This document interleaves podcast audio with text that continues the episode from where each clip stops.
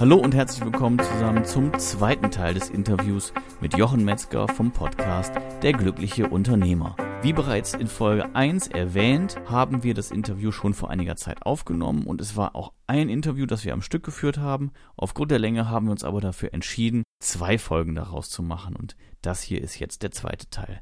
Wenn ihr wissen möchtet, wer Jochen Metzger ist, dann empfehle ich euch auf jeden Fall Folge 1 zu hören, falls ihr das noch nicht getan habt. Und hört ansonsten auch gerne rein in den Podcast von Jochen, der glückliche Unternehmer. Ihr findet es auf jeden Fall bei allen Anbietern, also auch dort, wo ihr jetzt heute die Folge hört. Beim Jochen, da war ich auch als Gast im Interview, von daher, wenn ihr Management Meets Mindfulness mal in einer anderen Rollenverteilung hören möchtet, dann schaltet doch ein in den Podcast vom Jochen. Ansonsten wünschen wir euch jetzt viel Spaß beim Zuhören und ich glaube, Jochen hat da einige spannende Erkenntnisse für euch. Wie immer, hinterlasst uns Feedback. Danke euch fürs Zuhören und jetzt steigen wir ein. Diesmal ohne weitere Anmoderation. Wenn ihr mehr dazu wissen wollt, wie gesagt, Folge 1. Ansonsten geht's jetzt los und mitten rein.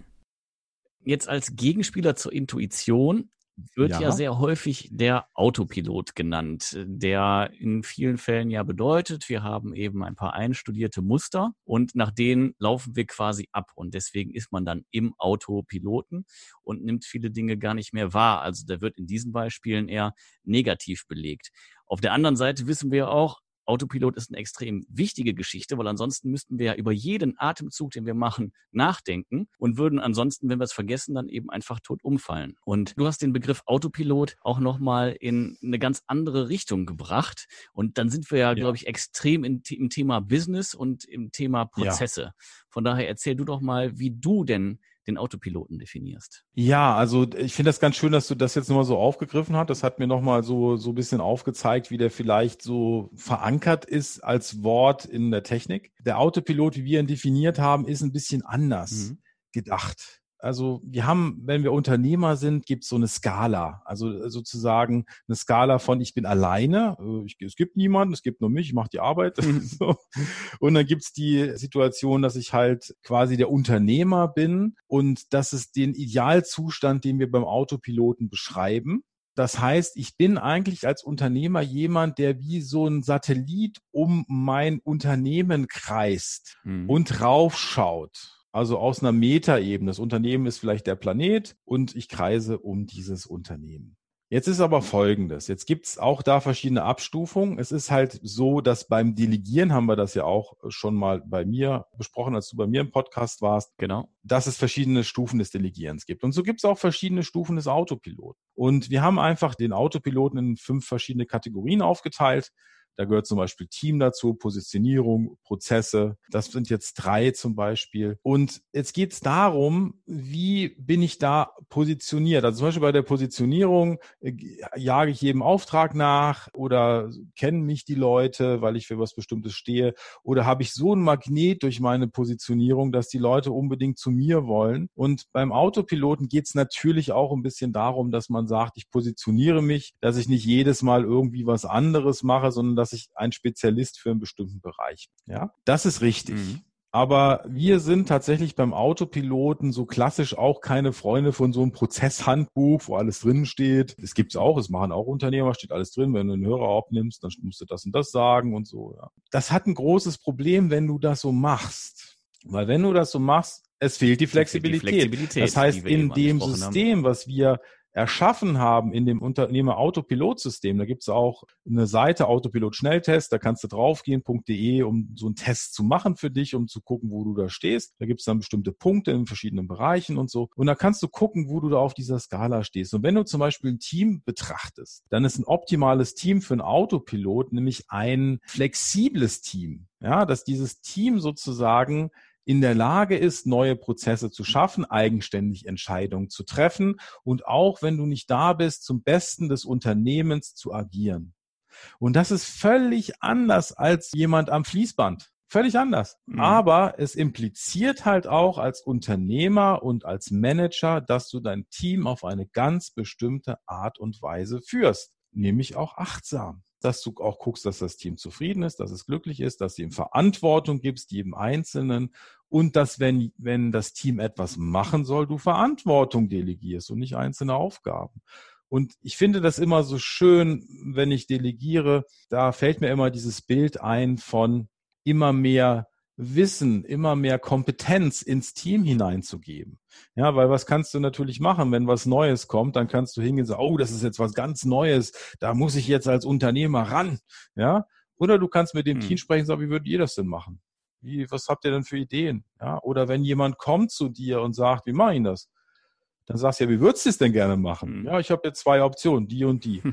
Äh, welche nehme ich denn? Ja, welche würdest du denn gerne nehmen? Ja, ich habe mir überlegt, also diese Geschichte wäre eigentlich besser als die, aber ich glaube, ich nehme die. Ja, dann mach das so.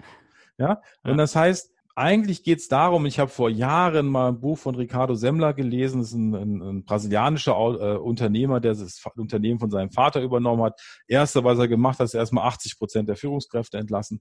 Und der hat ganz viel Verantwortung in die Ebene der Arbeiter gebracht, die letztendlich die Sachen ausführen, weil er gesagt hat, das sind die Leute, die sich auskennen, die die Kompetenz haben, weil als Chef sorry, wir kennen uns gar nicht aus, wir kennen uns ein ganz kleines Fragment aus, aber wir kennen uns nicht über Buchhaltung aus, nicht über Steuerrecht, da brauchen wir Spezialisten. Aber es gibt ganz mhm. viele Menschen im Unternehmen, die sich in diesem Bereich auskennen und wo wir die Fragen kommen, wie würdest du das machen? Und dann ist es natürlich so, da müssen wir damit leben, dass die auch eine falsche Entscheidung treffen. Aber das macht nichts. Dann fragen wir die einfach, wie würdest du das nächste Mal anders machen? Und ganz zugegebenermaßen, die meisten Fehlentscheidungen sind jetzt keine Millionenentscheidungen. Ja, da geht's irgendwie, ich hatte mit meiner Assistentin, die sagt, oh, mir ist ein ganz großer Fehler unterlaufen, ich habe vergessen, das Hotel zu stornieren. Was haben wir für Kosten? Ja, ist 360 Euro. Ich sage, okay, dann hm. sagt sie, ich überweise dir das. Ich sage, du brauchst mir doch nicht überweisen. Wie können wir das nächste Mal anders machen? Das, das wäre ja eine spannende Frage. Ja. Aber letztendlich weißt du auch, wenn du sagst, komm, alles gut. Du weißt auch, dass das nicht normal passiert, weil ihr das an sich, dass ihr das passiert ist, so unangenehm ist. Und wenn sie schon zu dir kommt und sagt, ich habe hier einen Fehler gemacht, dann weißt du auch, du hast alles richtig gemacht. Ja. ja. Das ist die Teamkomponente. Dann geht es natürlich um die Prozesse. Und da geht es auch wieder darum, kann das Team die Prozesse selber erschaffen. Ja, und da geht es eigentlich immer darum, immer weiter das Team zu befähigen. Und es gibt auch äh, Strukturen und Prozesse als einen Bereich. Da ist es natürlich wichtig, dass man gute Strukturen und Prozesse hat. Denn wenn du alles nochmal, wenn jetzt jemand Neues ins Team kommt und es muss alles neu erfunden werden und so, das ist natürlich immer ein Problem. Es geht beim Autopiloten immer darum, dass wir wegkommen vom Firefighting mhm. und hinkommen zum Thema, das Team kann das organisieren. Mhm. Ja, ich glaube, du hast eben und, ein wichtiges Stichwort hm? genannt, wenn ich da kurz reingerätschen darf. Ja, gerne. Mitarbeiter befähigen, Entscheidungen zu treffen. Ne? Also dann A, Richtig. mit den Entscheidungen zu leben und B, sie auch heranzuführen, wie sie dann die in den meisten Fällen richtige Entscheidung einfach treffen können und da einfach genau. dann auch zu sagen, das ist okay, wenn, wenn du sie triffst. Und ja, dieses Firefighting oder Löcher stopfen, wie auch immer man es äh, nennen möchte, ist ja auch nur das Reduzieren des eigenen Handelns auf eine Reaktion und eben weit weg vom, vom Agieren, was einen dann ja auch eben daran behindert äh, oder daran hindert, neue Dinge zu entwickeln. Richtig. Und entscheidend ist, jeder kann sich die Frage stellen, was würde passieren, wenn ich drei Monate nicht da wäre? Hm. Was würde passieren? Ja, und wenn du die Frage beantworten würdest, nichts, wird einfach so weiterlaufen und wird weiter wachsen. Und wenn, wenn Menschen das machen, wenn sie hingehen und ihr Unternehmen auf Autopilot stellen, und immer mehr dafür sorgen, dass, dass sozusagen die, das Unternehmen gedeiht und in sich weiter wächst und gedeiht, dann passiert eigentlich Folgendes, dann ist meist der Unternehmer sogar die Bremse. Das heißt, der Unternehmer geht weg und das Unternehmen floriert viel besser als vorher. Mhm. Ja, weil er nicht mehr im Weg ist. So. Und das ist die Erfahrung, die viele Unternehmer dann machen, wenn sie sich letztendlich überflüssig machen. Das hat Ricardo Semmler auch gesagt. Seine Aufgabe im Unternehmen ist, sich überflüssig zu machen. Hm. Ja, finde ich auch eine sehr wichtige Sichtweise, aber natürlich auch eine schwere Herausforderung, weil da steht einem ja schon auch irgendwie das Ego im Weg, ne? Das ist lustig, dass du das sagst, weil das ist genau, was mir gekommen ist. Mhm. Es ist meistens nicht, dass das nicht geht, sondern unsere ganzen Glaubenssätze, die verhindern das. Allein in der deutschen Kultur oder in der christlichen Kultur will ich auch fast sagen. Mhm. Ja, ist ja dieses, wenn du hart arbeitest, dann erfährst du Wertschätzung. Also meine Vermieterin, da ist ein Nachbar, ist ein Dachdecker, ein paar Häuser weiter, der hat immer mehr Fahrzeug und so. Und so, ah, der, ich finde es toll und der ist so am Ackern immer. Mhm. Das ist richtiger Macher. und ich, ich bewundere das auch. Ich finde es toll, wenn jemand sowas kann. Mhm. Ich kann das nicht. Ich bin tatsächlich brauche ich immer viel Ruhe und viel Zeit für mich und damit ich Zeit zum Nachdenken habe und so. Ich würde so sagen, meine Frau ist die Frau von Sokrates oder so. Aber das Entscheidende ist einfach zu gucken, was hindert mich denn daran? Ja, oder wir haben so eine Folge mal gemacht, da ging es darum, der Unternehmer ohne Büro. Was hindert mich daran? Ja, zum Beispiel, oh Gott, ich kann doch nicht einfach nicht im Büro sein. Dann denken ja, was denken die Mitarbeiter von mir? So. Ne? Mhm. Ja, und wenn es denn Mitarbeiter denken, dann musst du auch irgendwann sagen, gut, dann müssen wir das eben denken. Ja, dann ist das so. Dann muss ich auch gucken, wer passt und wer passt nicht und wie kann ich das ändern, wie kann, was kann ich da tun? Und dann natürlich so Sachen, wenn ich nicht da bin, dann läuft's nicht. Ja. Oder was auch immer das für Glaubenssätze, für, für Geschichten sind. Oder es gibt ja auch dieses Ego-Ding. Was ich manchmal höre, ist, oh, ich hab, also ich habe überhaupt keine Zeit. Und ich bin, also ich, das muss ich machen und dann habe ich das noch gemacht und letzte Woche und da war ich da und dann bin ich noch dorthin, da war ich noch da und da bin ich da und da war ich so kaputt. Da muss ich erstmal einen Wein trinken abends, ja. Mhm. so. Und ich war völlig durch, völlig durch. Aber innen drin ist ja diese Botschaft, oh, bin ich toll. und was, was passiert, wenn das wegfällt? Mhm. Was passiert, wenn das nicht mehr ist? Wenn die Dinge einfach passieren? Dann habe ich plötzlich Zeit. Und plötzlich muss ich gucken, was mache ich jetzt mit meiner Zeit? so. Klar, muss man den neu füllen mit, mit neuem Inhalt und neuem Sinn. Richtig, weil, weil auch Sachen zu steuern, man, es gibt da so eine Studie, wo irgendwie drin stand, wenn du Management machst, ist eigentlich nur ein Drittel, die du brauchst, das, der 40 Stunden, um das zu machen. Und den Rest füllst du halt mit Fachkraftaufgaben irgendwie aus. Ne? Letztendlich äh, könnte man auch tatsächlich mit einer 20, was ist das, 40 durch 3, 17, 18 Stunden, habe ich mich verrechnet. Naja, weniger, weniger. 10. 10, 15, 12 Stunden, Stunden vielleicht. Ne? Mhm. Ja, 12, 14 Stunden.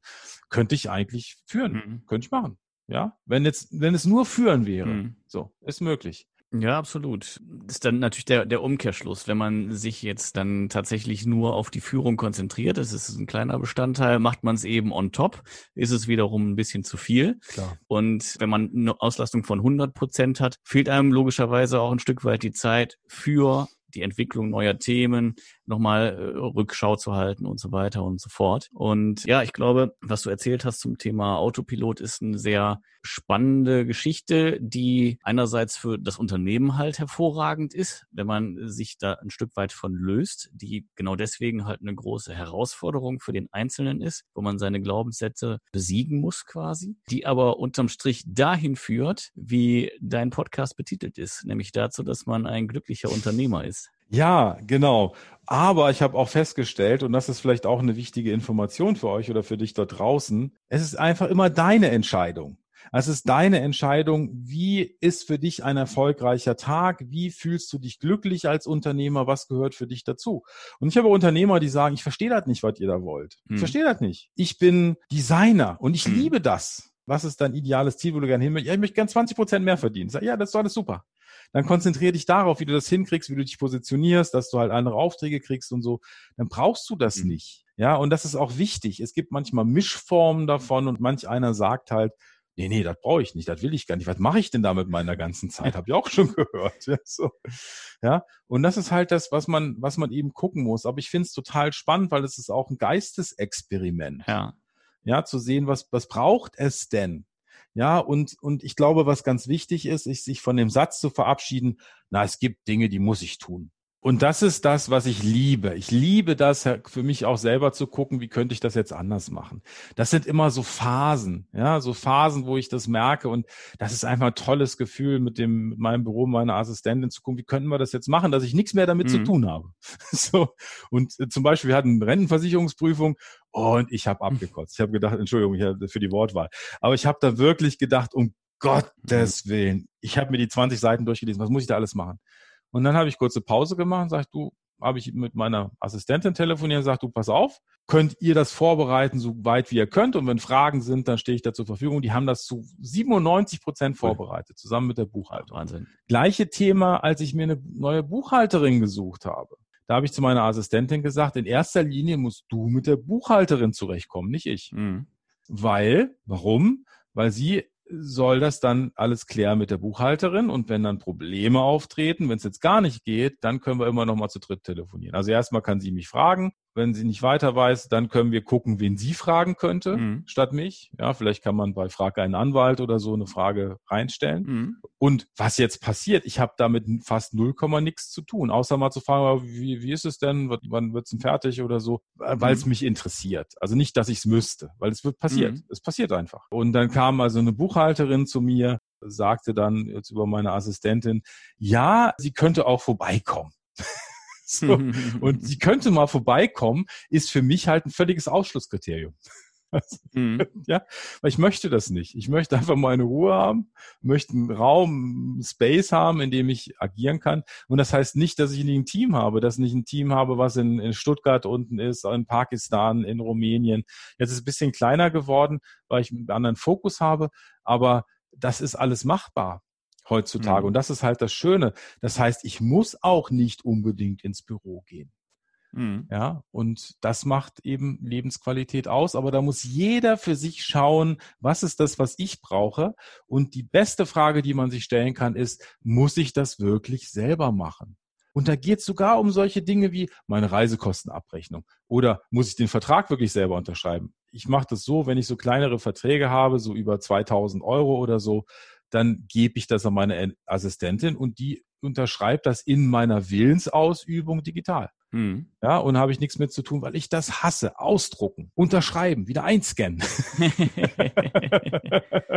also einerseits finde ich, ist, hast du sehr schön aufgezeigt, wie man solche tollen Systeme ähm, erschaffen kann, die eben auch standortunabhängig funktionieren können. Ich finde mhm. die Message, die du davor noch mitgeliefert hast, auch extrem wichtig, nämlich dass es nicht halt diesen einen Weg gibt. Und das führt uns nochmal an relativ den Anfang dieser Folge, nämlich zum Thema Intuition. Es muss sich halt einfach gut anfühlen und jeder muss für sich feststellen, was für ihn der passende Weg ist. Ob das eben ein komplettes System genau. ist oder ob er lieber sich komplett da rein ackert und reinbeißt in jedes einzelne Thema und ja. ob ihm das eben die Freude bereitet.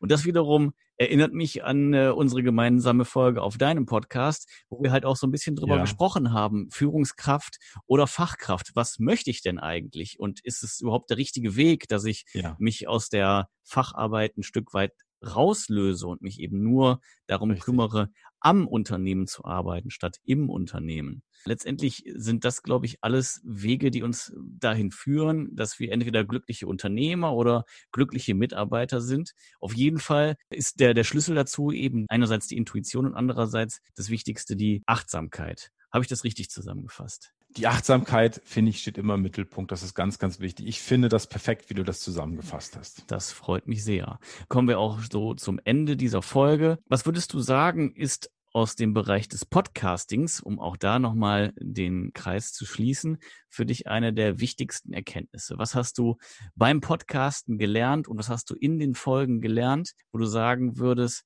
das ist äh, die Message, die äh, muss man gehört haben, die möchte ich gerne mitgeben? Also die erste ist eine sehr egoistische. Ich liebe Podcasten. Sehr schön, das haben wir und, gemeinsam. Ja, und, und wenn, äh, wenn jemand für sich sagt, das ist das, was ich total gerne machen würde, dann wäre meine Empfehlung, das einfach zu tun. Mhm aber tatsächlich weniger auf den, das Augenmerk des Ergebnisses. Also mhm. wenn man sich jetzt sagt, ich mache jetzt Podcasten, um das und das zu erreichen, dann kann das sehr frustrierend manchmal sein, weil es eben auch nur seine Zeit dauert und äh, es gibt Podcaster, die haben eben äh, dann generieren Leads aus dem Podcast, andere nicht und so. Ja, das ist sehr unterschiedlich. Ja. Was habe ich beim Podcasten gelernt? Ich finde, das ist eine sehr, sehr, sehr gute Möglichkeit, um mit anderen Menschen zu sprechen. Ja es ist einfach eine, eine ganz fantastische Plattform, um, um mit Menschen zu sprechen, zu denen man sonst nie Kontakt haben würde, könnte ja. haben. Für mich war auch tatsächlich der glückliche Unternehmer Podcast, das ich weiß Jahr drei oder so, wo wir über den Autopiloten ganz intensiv gesprochen haben über ein ganzes Jahr. Die Folgen sind auch immer noch online. Mhm. Auch eine Form der Therapie also eine Form der Erkenntnistherapie vielleicht so, ne? Mhm. Dass man eben festgestellt hat, ah, jetzt ist es mir auch nochmal klarer geworden. Also, dass man, wenn man podcastet und Spaß daran hat, sich auszutauschen, einfach immer noch selber Impulse mitnimmt und was lernt. Und es ist für mich eine Erweiterung dessen, dass man sich einfach nur trifft und sich unterhält. Mhm. ja, so, sondern man trifft, man unterhält sich, abgesehen davon, dass man sich mit Menschen trifft. Ich habe neulich einen Sales Coach zum Beispiel bei mir im Podcast gehabt, den hätte ich, dem hätte ich mich wahrscheinlich nie getroffen, so privat. Ne? Ja. Und ich fand das so toll, habe total viel gelernt. Absolut. Also ich habe es, glaube ich, in einer der letzten Folgen irgendwann auch nochmal erzählt. Äh, das Podcasting hat mich auch einfach an, an Punkte und zu Menschen geführt, die mich völlig überrascht haben. Und das macht auch ein Stück weit den Reiz aus. Und dieses Beispiel der Therapie finde ich auch sehr schön. Da hat jeder natürlich auch seine Form. Der eine malt, um mit sich und der Welt einfach ins Reine zu kommen, weil er Spaß dran hat und völlig drin aufgeht. Der nächste sagt, Musik ist meine Therapie. Und Podcasting ist natürlich auch auch so ein Weg. Und ich kann jetzt nur für mich sprechen, aber wir sind natürlich irgendwo oder für uns vielleicht auch, sind froh, dass wir so einen Weg gefunden haben, der ja. uns äh, genau das eben auch ermöglicht und der uns dann halt auch glücklich stimmt. Ja, vor allem strengt mich auch nie an. Ich könnte das stundenlang machen. Das macht einfach Spaß, weil ich habe immer gesagt, das, was ich am liebsten mache, ist reden. Und alles, was ich mache, hat irgendwie mhm. damit zu tun, was mir Spaß macht. Ja, für mich mhm. ist es schon immer ein Stück weit auch ein Stressfaktor, da bin ich ganz ehrlich, äh, aber ich sehe das halt so als, äh, sagen wir mal, Bühnennervosität ein Stück weit und das ist einfach auch ein schöner, schöner Moment und das ist dann mein, mein Rockstar-Dasein. ja, du, mir ist das auch gerade so gegangen. Ich habe irgendwie, ich habe die ganzen Morgen gesagt, du musst jetzt mal gucken, ob du nachher Podcast-Termin hast, weil meine Podcast-Termine sind immer zwischen eins und, und vier mhm. und dann habe ich das irgendwie vergessen und dann klingelte mein Kalender und sagt, oh, in zehn Minuten Podcast. Ich so, oh, du bist ja gar nicht rasiert. Was ist da los? Du bist hier, zack, hier, bum, bum, bum. Und habe mich auch so ein bisschen, weil ich das liebe, auch Sachen loszulassen. Wir hatten noch ein Büro unten, das, das brauche ich, das habe ich aber eigentlich nie benutzt, weil ich lebe hier so am See und dann sitze ich meistens da oben am Esstisch und gucke auf den See oder auf den Balkon und so. Ja. Deswegen habe ich mich da so ein bisschen verkleinert und jetzt sitze ich hier quasi in einem Raum mit einem kleinen Campingtisch so, ne, mhm. weil ich das einfach toll finde, dass man auf kleinem Raum so gut leben kann und das einfach alles total schön ist. Und da musste noch schnell aufgebaut werden, da wollte ich auch pünktlich sein und so. Und hat das auf die Minute. Aber sowas von. Aber sowas von, ja. Ne?